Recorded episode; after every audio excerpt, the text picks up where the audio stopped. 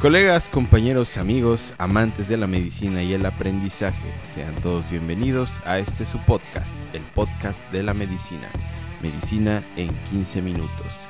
Yo soy el doctor Said López, gracias por escuchar, comencemos.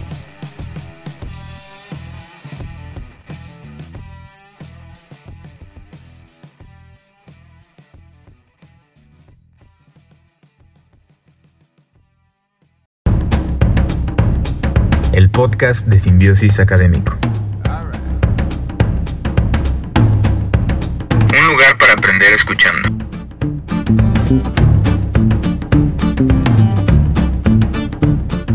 Bienvenidos.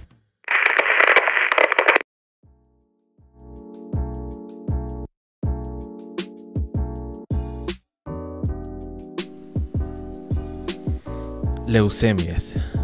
Esta es una afección maligna que implica la producción excesiva de leucocitos inmaduros o anormales, lo que suprime finalmente la producción de células sanguíneas normales y produce síntomas relacionados con citopenias. A manera general, los factores de riesgo son antecedente de exposición a radiación ionizante o sustancias químicas, tratamiento previo con algunos antineoplásicos, infección viral, entre la más importante por virus de Epstein-Barr, antecedentes de trastornos hematológicos o condiciones genéticas. La leucemia mieloide crónica es una neoplasia mieloproliferativa crónica de serie mieloide, es decir, leucocitos. En la epidemiología vamos a ver eh, afección a adultos entre los 50 a 60 años de edad y predominantemente varones. La etiopatogenia es una traslocación 922 o también conocida como cromosoma Filadelfia, el cual está presente en el 95% de los casos esto produce fusión del gen ABL y BCR. Dentro de la clínica podemos encontrar pacientes asintomáticos hasta en el 40% de casos, pero podríamos encontrar también hipermetabolismo dado por astenia, pérdida de peso y sudoración nocturna. También pueden estar presentes hepato, esplenomegalia y síndrome anémico. Para el diagnóstico, iniciaremos con una biometría hemática, en donde podríamos encontrar leucocitosis en miles o hasta millones y podemos encontrar elevación de neutrófilos, eosinófilos, basófilos, monocitos y células inmaduras de toda la línea mieloide característicamente. En la médula ósea podríamos encontrar citomorfología, es decir, hipercelularidad. Encontraremos una relación mieloide-eritroide aumentada, predominantemente por mieloide. Para la citogenética, para realizar un diagnóstico de precisión encontraríamos la traslocación 922, es decir, cromosoma Filadelfia. Para la clínica podríamos encontrarlo por fases. La fase crónica hay leucocitosis más la disminución o menos del 5% de blastos. En la fase acelerada hay leucocitosis y encontramos del 5 al 19% de blastos. Y en la fase plástica hay leucocitosis más el 20% o más de blastos. Aquí se dice que característicamente puede haber una conversión a leucemia mieloide aguda hasta en el 85% de los pacientes. El tratamiento para la fase crónica es imatinib, en el cual puede haber una respuesta de hasta el 90%. En la fase acelerada se realiza transporte halogénico de médula ósea, lo cual se considera curativo y en la fase blástica el tratamiento, sea cual sea que se dé, es insatisfactorio. Hay un mal pronóstico en esta fase. La leucemia linfática crónica es una neoplasia monoclonal de linfocitos B hasta en el 95% de los casos, los cuales son funcionalmente incompetentes. En la epidemiología veremos adultos de 55 eh, años predominantemente y varones.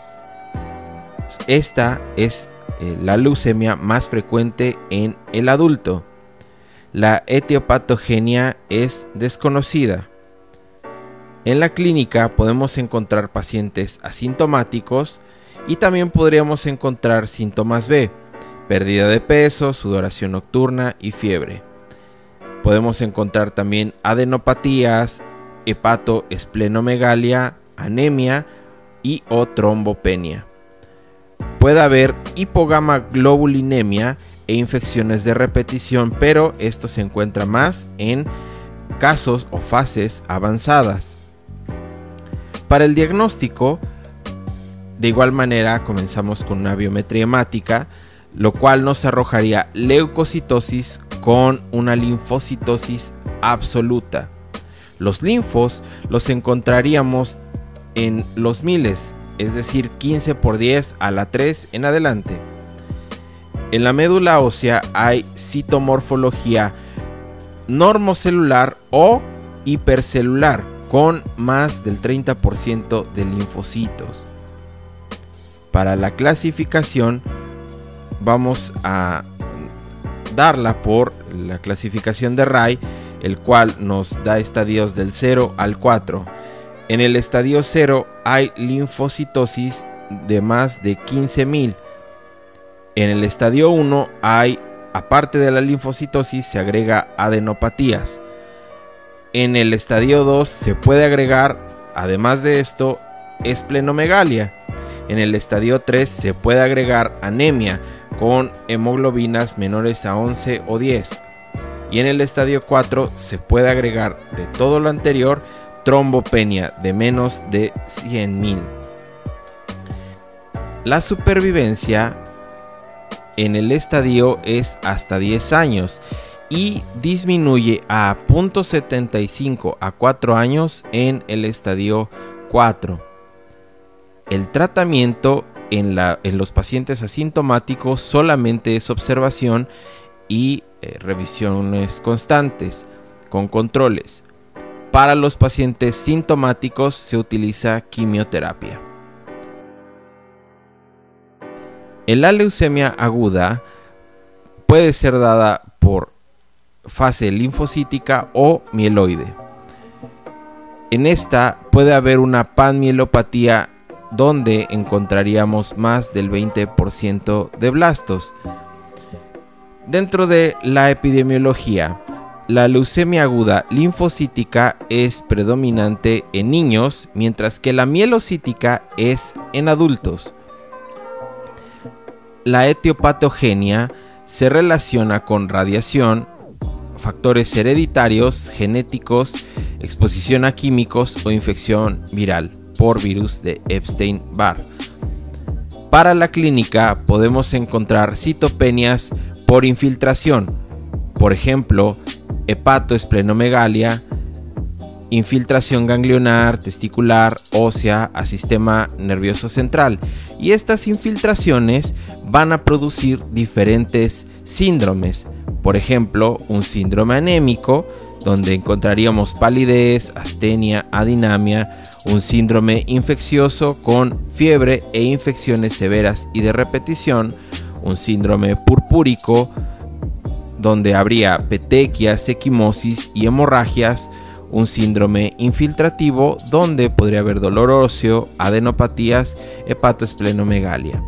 Estos síndromes van a estar en conjunto, todos a la vez, o unos sí, otros no. Hay variantes clínicas. La leucemia promielocítica tendrá en su clínica hemorragia y coagulación intravascular diseminada. Para el diagnóstico, lo realizaremos eh, iniciando con una biometría hemática, donde encontraríamos leucocitos variables, eh, es decir, puede haber leucos altos o bajos, pero los, los leucocitos bajos es lo más frecuente en los pacientes. Puede haber anemia y trombocitopenia y encontraremos característicamente bastones de Auer en la leucemia aguda mielocítica. Mientras que si encontramos más del 85% de linfocitos, estaríamos frente a una leucemia aguda linfocítica. En el aspirado de médula ósea podríamos ver más del 20% de blastos o más del 30% para la leucemia linfocítica.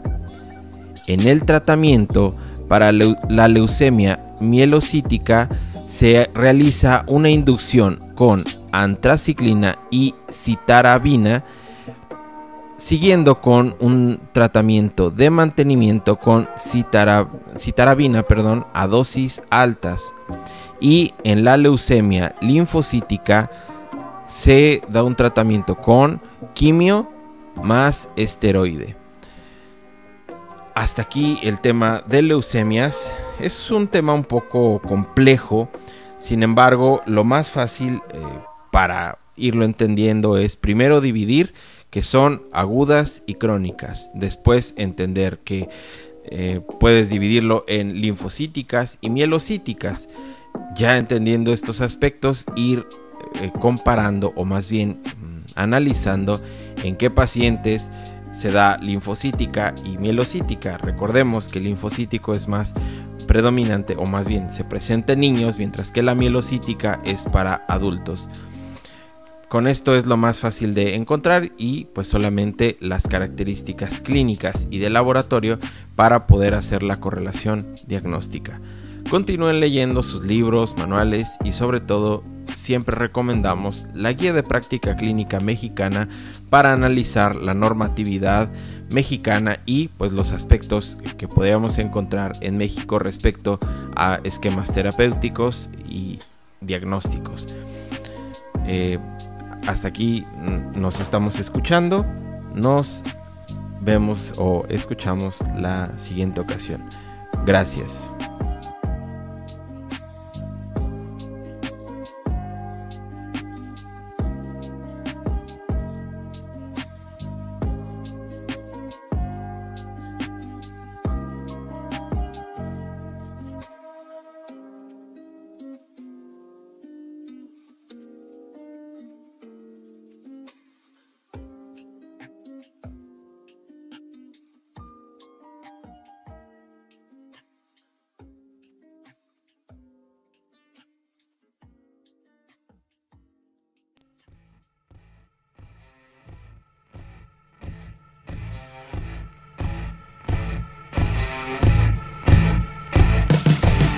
Te desconectes.